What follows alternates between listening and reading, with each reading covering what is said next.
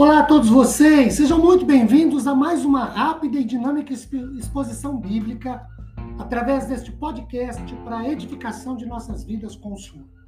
Meu nome é Ricardo Bresciani, eu sou pastor da Igreja Presbiteriana Filadélfia de Araraquara, situada na Avenida Doutor Leite de Moraes, 521, na Vila Xavier. É uma grande realização compartilhar com vocês um trecho da palavra do Senhor. Hoje, a partir de Esdras capítulo 4, versículo 14, que lido o texto diz assim: Agora, pois, como somos assalariados do rei, e não nos convém ver a desonra dele, por isso mandamos dar-lhe aviso. Queridos, o contexto desse versículo é um tempo de reconstrução da cidade de Jerusalém e do templo. Havia um grupo de pessoas, de acordo com o capítulo 4, os versículos 6, 7 e 8, de duas caras. Eles queriam se juntar aos judeus na reconstrução de Jerusalém, mas na verdade eram adversários, eram inimigos, de acordo com o versículo 1 do capítulo 4. Como foram impedidos, de acordo com o versículo 3, se rebelaram, ou, na verdade, tiraram suas máscaras e de fato assumiram quem de verdade eram e escreveram uma acusação falsa contra os judeus, de acordo com o versículo 6, objetivando desanimá-los quanto à obra a fazer, de acordo com o versículo 4.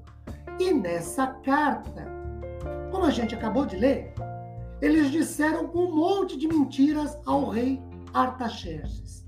Esse versículo 14 lido registra um posicionamento desses acusadores, que certa vez o Dr. Charles Spurgeon disse que tais palavras deveriam se aplicadas a nós e a Deus, terem os seguintes desfechos com as devidas adaptações. Primeiro, um fato reconhecido: somos assalariados do Rei.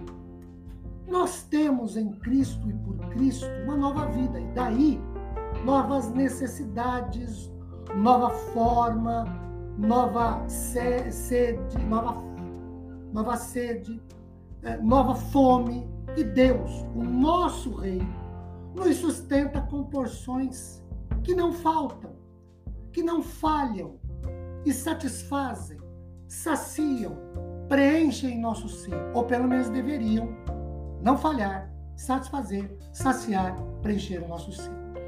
A segunda adaptação que Spurgeon propõe é um dever reconhecido. Não nos convém ver a desonra do rei.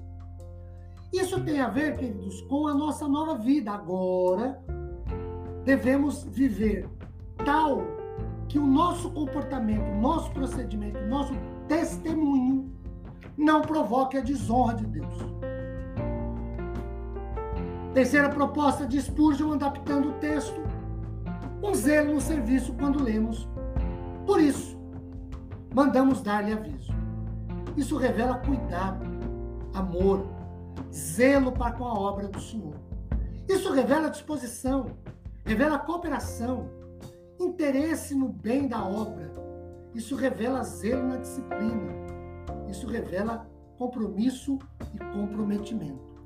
Spurgeon pega a carta de pessoas de duas caras no relacionamento com Israel e adapta para nossa vida, propondo que nós somos de fato pessoas que dependemos do rei, o rei dos reis.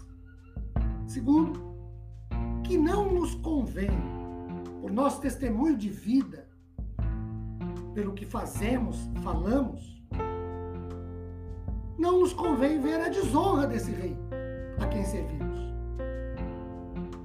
E nós precisamos manifestar compromisso e comprometimento com o reino e com o rei a quem nós servimos e com quem nós nos relacionamos. Que esse rei, que é Deus, nos abençoe com paz e consolo. Amém, queridos?